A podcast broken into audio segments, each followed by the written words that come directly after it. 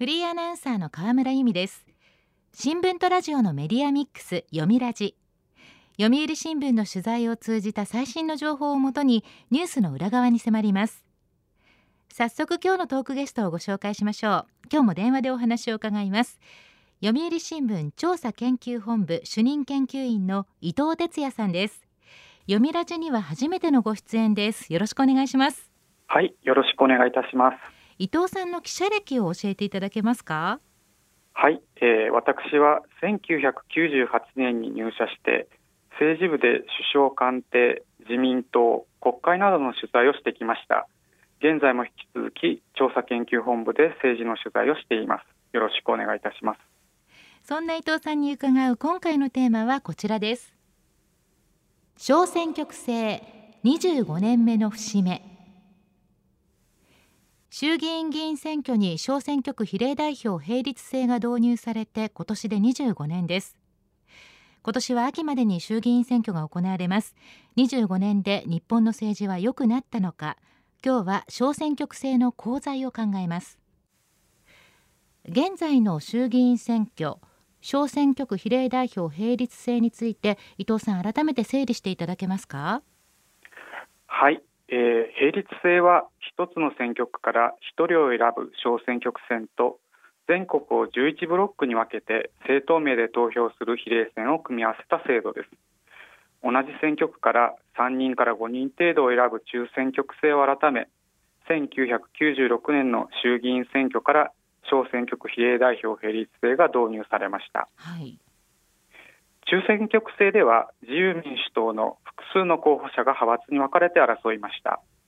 派閥の議員を増やしたい領袖は政治資金を提供したり要望を受けて口利きをしたりします。政官業の癒着につながり金権政治にたどり着いてしまいました。1988年のリクルート事件1993年のゼネコン食事件など政治と金をめぐる事件が立て続けに起こり政治不信は高まりました。なるほど。政治不信を払拭しようと小選挙区制が導入されたわけですね。はい、えー、小選挙区制は1人しか当選できません。各党の擁立する候補者も1人になります。お金のかかる選挙から各党の公約を中心とした政策本位の選挙に変えることを目指しました。政党軸に民意を集約するため政権の選択と総理や党首の顔を意識した選挙になるとも言われました。これは保守党と労働党が政権交代を行うイギリスがモデルでした。現在の定数は小選挙区選289比例選176の合わせて465になっています、はい、並立制の衆議院選挙は1996年の第41回から2017年の第48回までこれまで8回行われました。政権交代は2度しか起きていません。2009年に民主党が自民党から政権を奪いましたが2012年にすぐに奪い返されます。この3年余りを除き自民党が政権を担い続けています。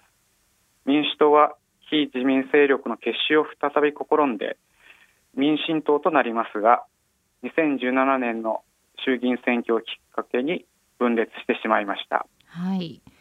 政権交代可能な二大政党制を目指したのになぜ自民党の一強になってしまったんでしょうか？はい。自民党は民意を集約しやすい小選挙区制の特徴と政権交代を許した反省を踏まえ総理大臣が時期を逃さず解散権を行使したことが大きいと思います。衆議院選挙は4年の任期満了を待たず総理が衆議院を解散して行われるのが通例です。小泉純一郎総理による2005年の郵政解散は白黒をつける小選挙区制の特徴を最大限に引き出した最初の選挙だったと言えるでしょう。小泉氏は郵政民営化関連法案が参議院で否決されたことを受け解散に踏み切りました。自民党は衆議院の採決で造反した議員を公認せず資格対立候補を立てました。劇場型選挙になりテレビなどで大きく報じられました。そうでしたね。安倍晋三総理は直近の衆議院選挙から間を置かず野党の準備が整う前に解散を積極的に検討しました。安倍氏は2012年の衆議院選挙で政権を奪還すると2014年に早くも消費増税の延期を理由に解散に踏み切ります。2017年には消費増税の使途変更を掲げて解散に打って出ました。民主党などは不意をつかれいずれも自民党が勝利を収めました。解散権というカードを巧みに使ってきたわけですね。はい。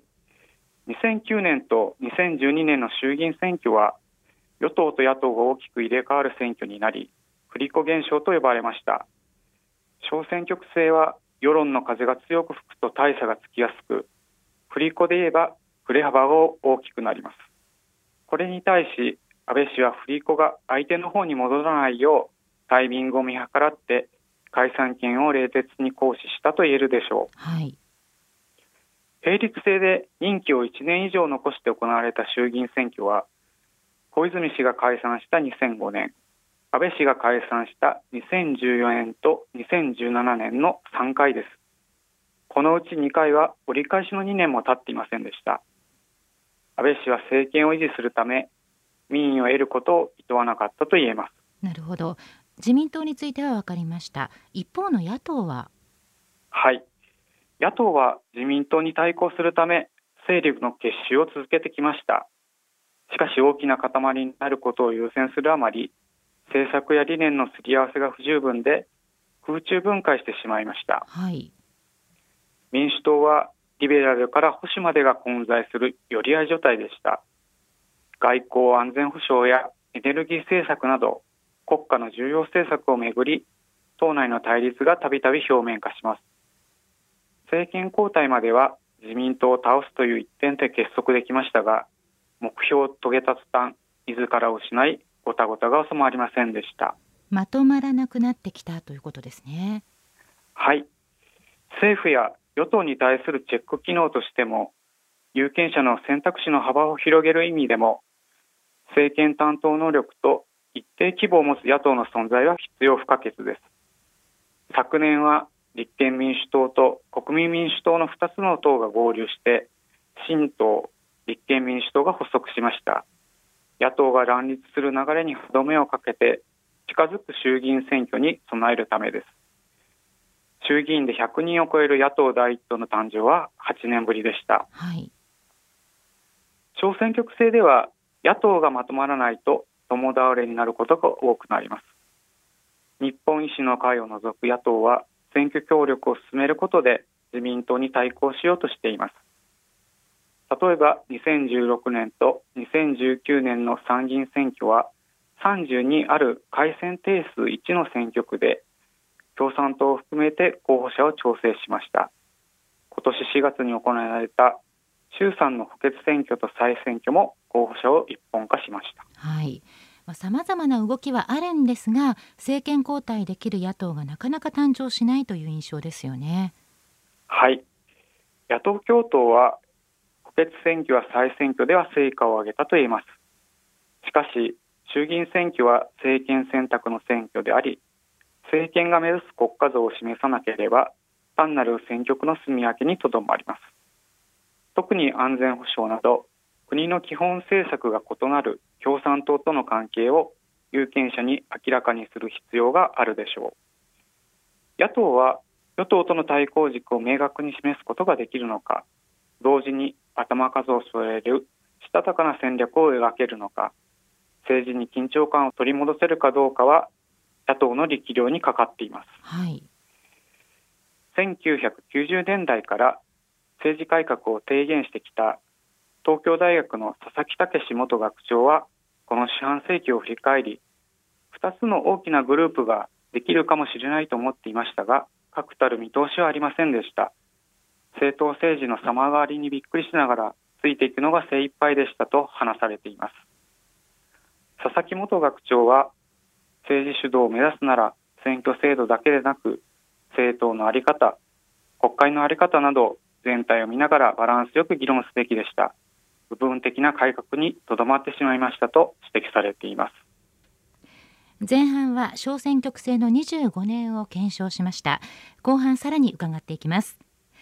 読みラジ。今日のトークゲストは読売新聞調査研究本部主任研究員の伊藤哲也さんです。テーマは小選挙区制25年目の節目。引き続きよろしくお願いします。よろしくお願いいたします。さて小選挙区制の導入で政党を取り巻く仕組みも変わったんですよね。はい。小選挙区制の導入に合わせて国による政党交付金の支給制度も設けられました、はい、この結果自民党は党内の力学が様変わりしました。小選挙区選の公認や政党交付金を差配できる幹事長ら執行部が大きな影響力を持つようになっています。派閥には人事と金で力を握っていた頃の結束力はなく情報共有団体の側面が強くなっています。小泉元総理が自民党をぶっ壊すと連呼した通りになりました。自民党の2割近くの議員は派閥に所属していません。無派閥の菅義偉氏が安倍氏の後を継いで総理に就いたことに派閥の衰退が象徴的に現れています。派閥の影響力が小さくなって有権者の投票行動にも変化があったんでしょうか？はい。政党の違いや党首の側で投票することが多くなった結果吹いた風に乗って当選する議員が与野党を問わず増えました。小泉チルドレン魔の3回生などと揶揄され議員一人一人の質の低下が顕著です。はい。国会における与党の役割も問われています。衆議院の大島忠盛議長は2018年学校法人森友学園をめぐる財務省の決裁文書改ざん問題などについて立法府と行政府の緊張関係の上に成り立つ議員内閣制の前提を揺るがすと危機感を示しました。行政の監視と国会の活性化は与党も責任を担っています。採決要員にとどまらない若手議員を育てる必要があるでしょう。人材の育成がポイントになってきそうですね。一方で野党の問題点はありましたか？はい。民主党は2009年の衆議院選挙で財源の裏付けのないマニフェスト政権公約を掲げた結果有権者の失望を招きました今ではマニフェストという言葉自体聞かれなくなりました。東京大学の佐々木元学長はいつ衆議院の解散があるかわからないから時間をかけて公約を練り上げても仕方がないと考えている節が政党にはあります。選挙という真剣勝負の場にいい準備をして国民の前に出ていくという意識を普段から忘れないでほしいと訴えています。なるほど。日本には衆議院と参議院がありますよね。いわゆる任意制ですが。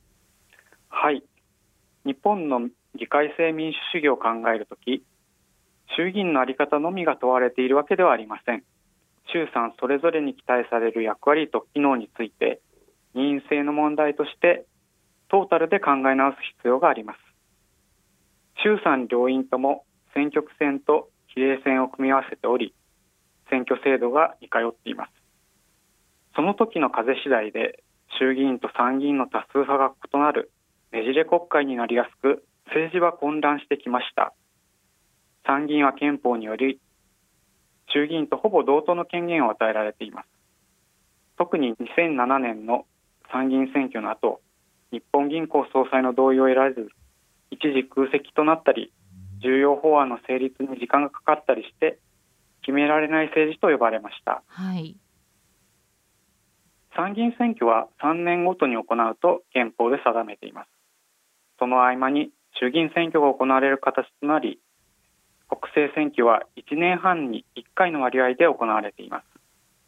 民意を反映させる機会が多いことは否定されるべきではありません。しかし衆参がねじれに陥る危険性目先のことにとらわれがちな政治の傾向など選挙の多さによる副作用も忘れてはなりません。国民の目から見た評価はどうなんでしょうか？はい。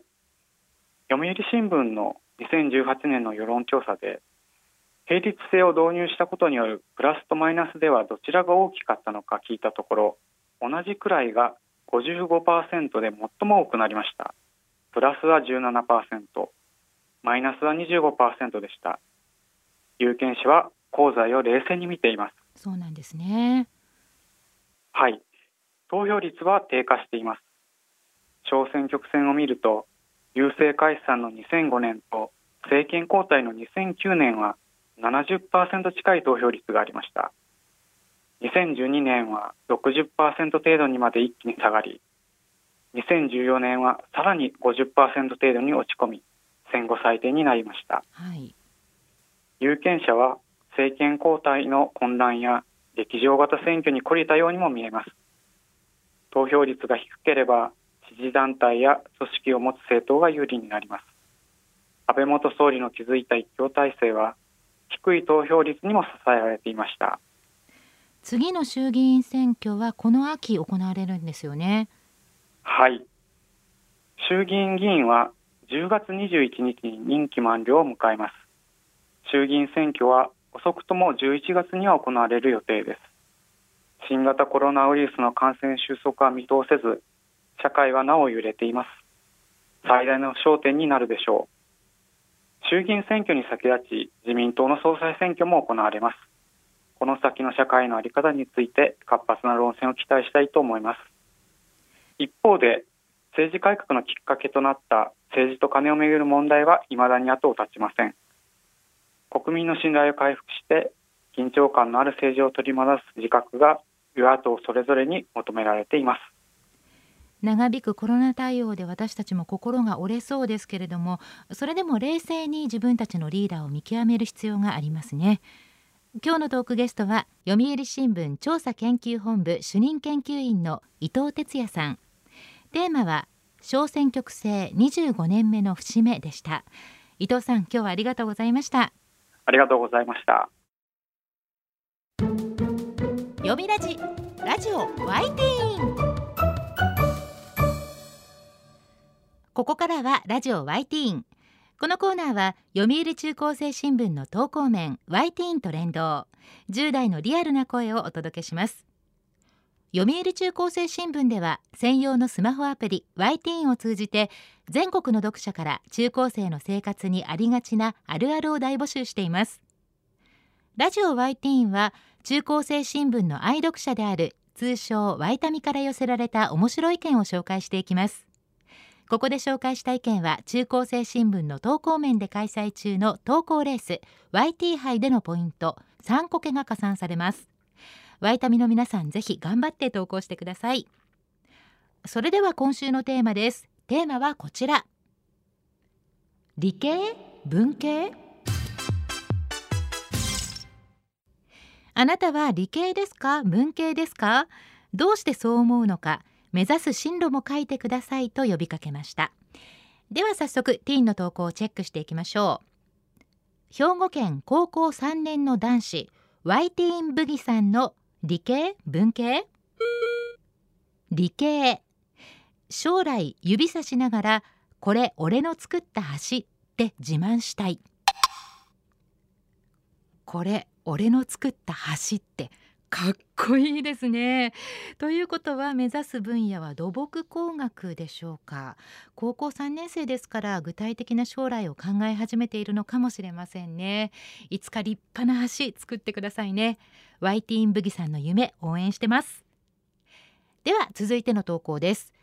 東京都中学1年の女子ウェドネスデイさんの理系？文系？国語の偏差値34数学の偏差値75へのバリバリの理系。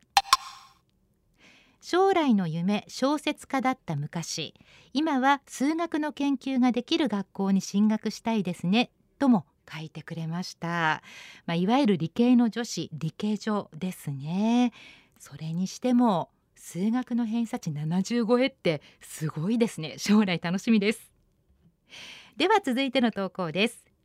東京都中学1年の女子カルサさんの理系？文系？バリバリ文系。国語と社会の方が奥が深くて楽しいもん。カルサさんは文系私と同じですね。国語と社会か私の場合はねもっと歴史の勉強しとけばよかったなって後悔してるのでカルサさんぜひ奥の深さ追求してくださいね。では最後の投稿です。神奈川県中学1年の女子ニャーさんの理系？文系？旧理系現文系。受験で作文書きまくってたら理系の心を忘れた。かっこなく。自分は理系だと思っていたけどなんだかんだで文系にと。当然こういうパターンもありますよね。好きなものや得意なことがどんどん変わっていく時期だと思います。好きなことを見つけるのが中高生の仕事。思い込みを捨てて自分の可能性を広げてください。ラジオ Y ティーン。テーマは理系文系でした。